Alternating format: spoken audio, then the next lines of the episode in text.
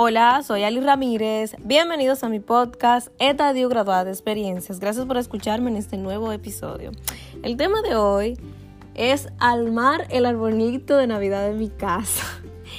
Y es que estamos en temporada navideña y ya se siente el espíritu eh, bonito de las luces, la unión familiar, eh, los juntes navideños, los angelitos, acción de gracias, que es hoy.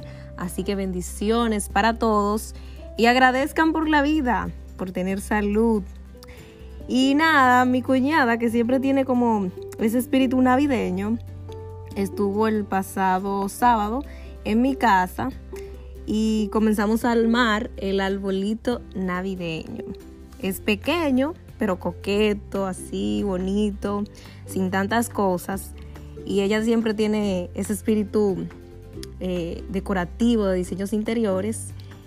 Así que usted, si no le gusta mucho la decoración ni nada de eso, puedes iniciar amando esto, porque aunque uno sea como Grinch, y hay muchas personas que no le gusta, siempre uno busca la alternativa o la manera de, de botar el estrés y de relajarse. Y los arreglos navideños son bonitos, eh, sirven para uno emprender, iniciar un negocio y también te relaja.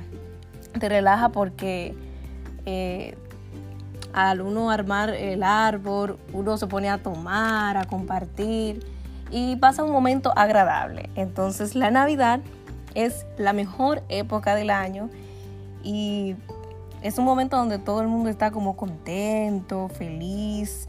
Además son tradiciones que jamás se deben perder. Armar el arbolito de Navidad no es nada fácil, es un poco agotador, eh, un poquito cansón, pero si tienes una persona que te acompañe y que está a tu lado, pues la carga no es tan pesada. En YouTube pueden ver el resultado, que lo posteé por ahí en YouTube, y cómo quedó el árbol navideño. Así que motívense, armen sus arbolitos y pónganse a cantar villancicos. El tamaño, si a usted no le gusta un árbol alto o muy frondoso, hay arbolitos que son pequeños.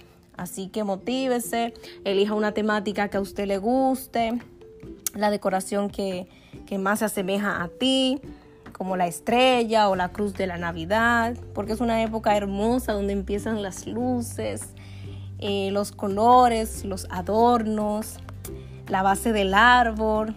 También eh, es bonito uno buscar las alfombras con muchas brillantinas.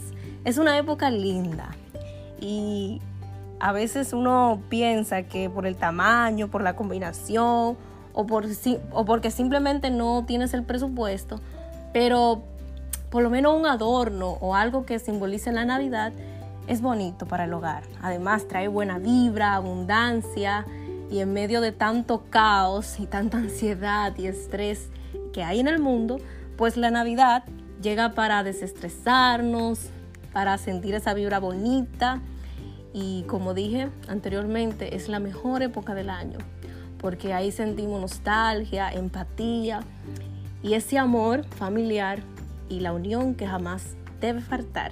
Pues hasta aquí nuestro episodio de hoy, que son todos los jueves por Spotify y demás plataformas de podcast. Gracias por su tiempo, suscríbete, comparte, dale like, activa la campana de notificación y recuerda graduarse de experiencias y buenos momentos. Feliz Día de Acción de Gracias, agradecer, gratitud, humildad por todo lo que tenemos. Un abrazo y hasta la próxima.